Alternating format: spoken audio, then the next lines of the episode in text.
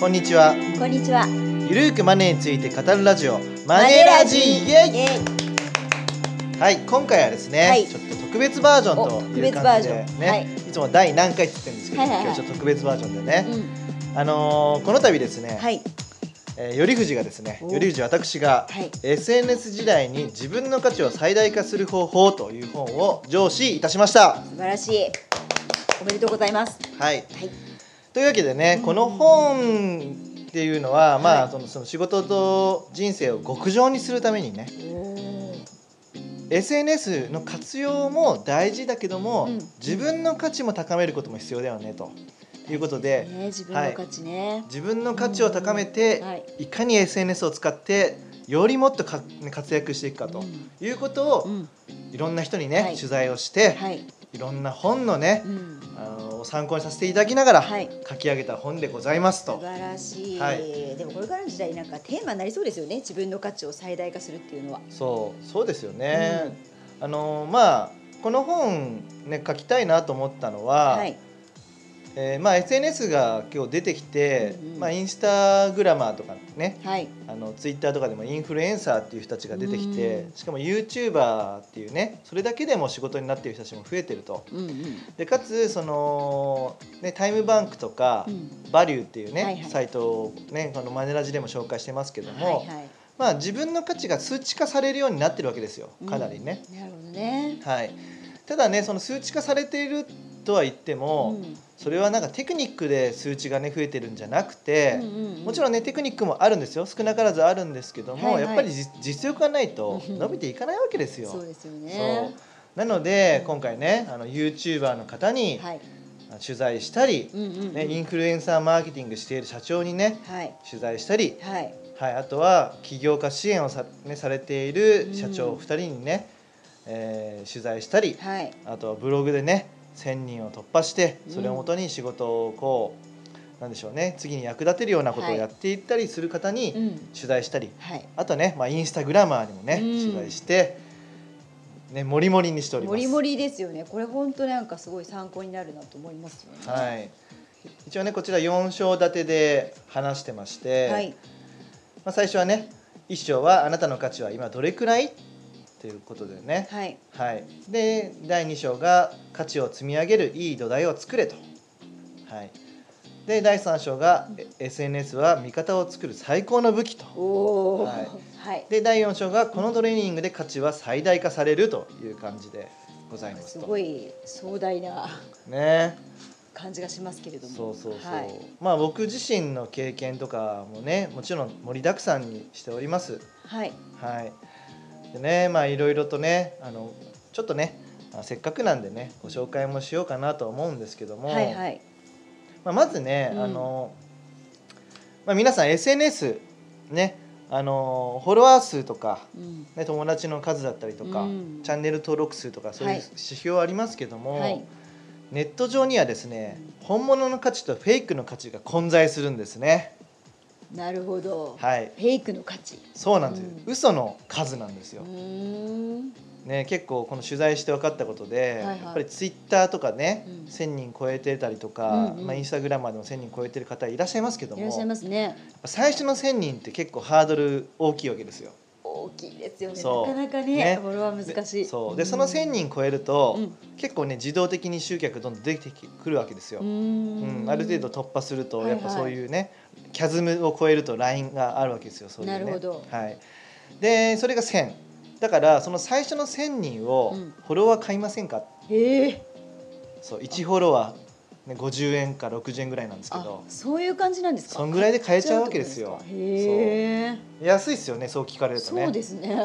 うん、だからね皆さんもちょっとうん。ツイッターでなんかこの人ん？って思う人がいたらうん。ちゃんと見てほしいんですよ、そうなると多分そのフォロワーの中にうん。外国人だらけとか、ああとは日本人なんだけど、うん。毎回この人の投稿にはいいねがつかないなとか。あ。あ、なるほどね。そうあのいいね数割るフォロワー数っていうのでね、うん。エンゲージメント率っていうのが出るわけですよ。どれぐらいこうエンゲージしてるかっていうことで,、はいはいはい。で10%未満の人たちは、うんうん。まあ、フォロワー買ってんじゃないの？と。いう感じになるわけですね。そういう感じなんですよ。あとねちょっと本にははい。書かなかったんですけども、はいはい。フォローバックするみたいなのあるわけですよ。うん私がフォローね100%フォローバックするんでフォローしてくださいっていう。あはいはいはい。うん、あの自分がフォローしている、うん。まあ、フォローされている数引くフォローしている数うん。が、まあ、実質のね本当自分の影響力みたいなもんじゃないですか、はいはい。なんかね、うんお互いフォローし合ってるからっていうのもあるから、うん。うん、そういうのでねなんか数多く見せてるっていうテクニックもあるんですけども、いろいろ。でもそんな人はやっぱいいねつかないわけですよ。あうん、だ結局このエンゲージメント率っていうのは大切なんですよね。ねじゃあどうやってエンゲージメント率上げるかっていうなると、うんうん。まあ、もちろんねいろんなテクニックあるわけですよ。はい。インスタグラマーの方に聞いた話によると、はい。まあ、写真を撮って、うんその写真はねいいね。いい写真であることは間違いないんですけども、はい。ちゃんとね説明文をしっかり考え込んで作るかとかねいやへえなるほど。そうそうそう。なんかね開業くんっていうアプリがあってへえそうインスタグラムって開業がねできないんですけども、はいはいはい。それを開業できるようになったりとかね。へえそういうのがあるわけですよ。そうなんですか。そうそうそうそう。まあそういうテクニックはもちろんあるんですが、はい。ただねやっぱりツイッターとかでは自分のねエッジの効いたまあ投稿が必要なわけじゃないですか。うんエッジが効いたっていうと、うん。まあちょっと分かりづらいですけどテーマをね絞ってとあかね。ちゃんと自分の考えがズバッと言えてるかとかただ文句言うだけじゃなくてね、的を得ているのかとか、うんうんそういったことですよ。うん。でそういう的を得たとか、うん。そういう情報を言えるためには日頃からね情報収集しないといけないし、まあね。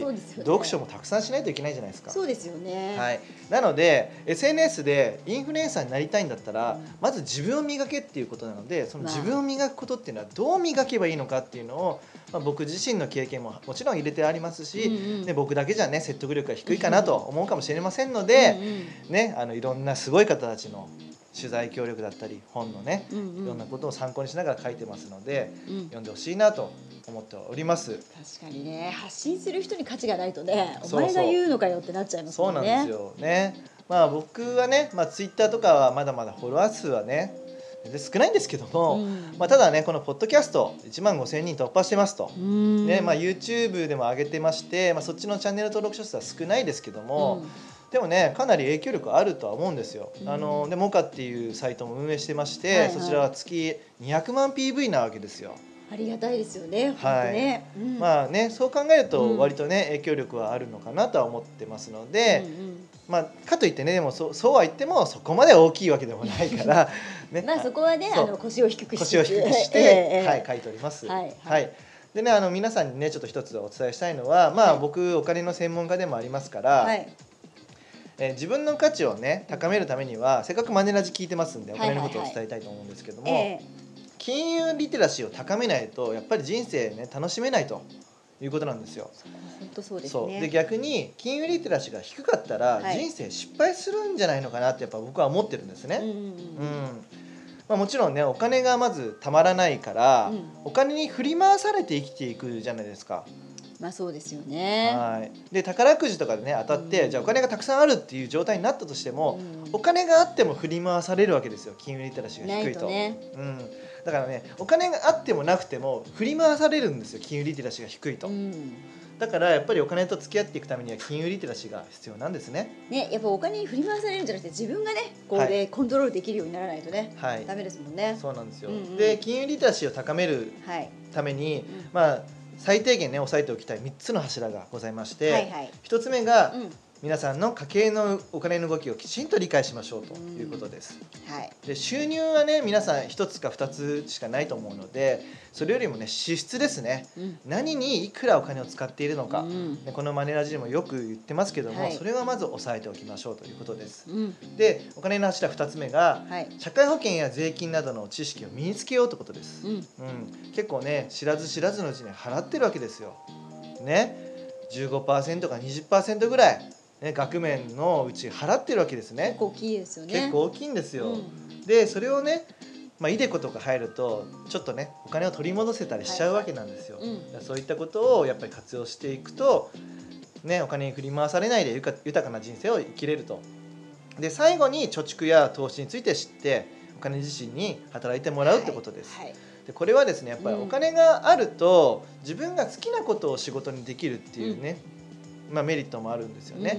でよくねこういうふうな本とか記事書くと最後は投資に行き着くとかねなんか変なバッドコメントが来るわけですよ。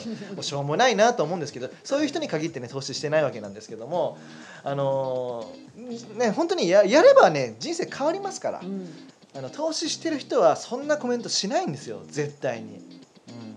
まあ、この本でもね批判の9割はアンチっていうのをね書いてますけども、はいはい。まあ、9割じゃないか95%か。うんあのね本当ねまず自分のことだけをね見てね 自分の価値だけを高めていきましょうよ。ね今日ちょっとよりふじ節出出てますけども。えー、出てますね、はい。なんかあったんですか？なんねえ、はい。本当に。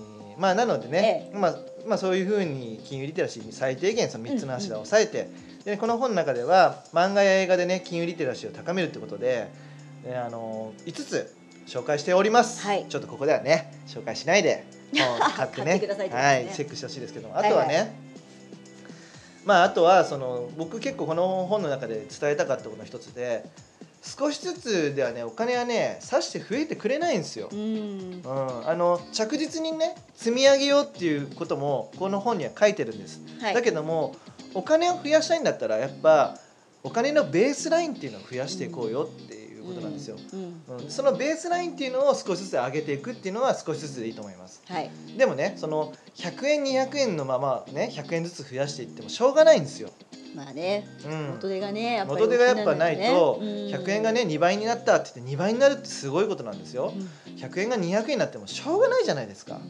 ね、やっぱり1,000円が2,000円とかじゃなくて1万円10万円100万円っていう金額でね投資を始めてうんでそれを2倍にすると、まあ、2倍にしなくても1.5倍でもいいんですよ。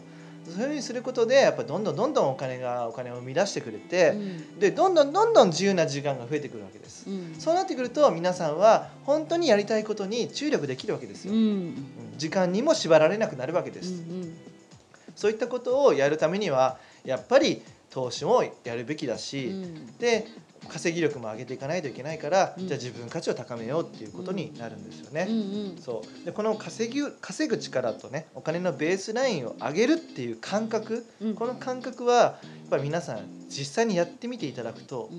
もう体感できるかなと思います。そうですね。ね。うん。なんかねあるところにあちょっと見えたっていう感じがあるわけですよ、うん。でもねそうは言っても僕もね年間のね運用益が1000万円ぐらいしかまだ稼げないですから 世の中には1億10億100億っていますから上を見ればまだまだいるんですけども、うん。やっぱりそのラインに来るとあちょっと違うなっていう目線になります、うん。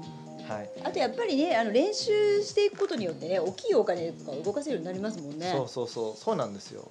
はい。トレーニングね。うん、あとはね、まあ、株式投資とか FX とかね、まあ、やる必要があるんですけどもそのお金をね結構上げたくさん増やしたいんだったら FX とかね株式投資やる必要があるんですけど、まあ、株式投資とかやるとやっぱ経営者目線とかね、身につきますし、うん。あと FX とかやると世界の動向気になるわけですよ、うん経済のニュースとかね。うん。やってないとね素通りしているニュースも、はいまあ見るとねトランプ大統領が何を言ったのかとかね。ほんとここんとこね。本当本当。それでね為替も上げ下げしてますけども、そういうのも見るようになるんです、うんそうすることでやっぱ一つ上の位に皆さん上がってるわけですよ、うんまあ、そういうことで、はい。だんだんねあの自分が慣れていくと今度は次のステップ次のステップというね少し上のランクに身を置くっていうことができていくと思いますので、はい。ぜひこの本を買っていただければ 嬉しく思いますと。はい。今日は宣伝バージョンってことですね。宣伝バージョンです。はい。はい。ただね、あの本当に僕がい今頑張ってきたエッセンス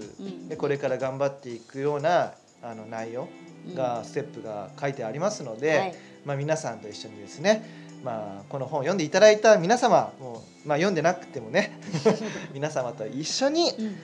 人生をね楽しんでいけたらと思っておりますので、はい。よ引き続きマネラジもよろしくお願いいたします。ろしく。お願いします。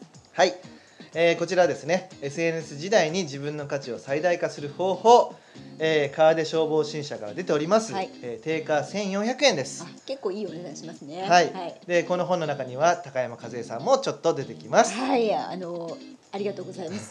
ちょろっと書いていただきまして。恐縮です。はい、はい、というわけで頼藤大樹と高山和恵がお送りしました。また。ね。See you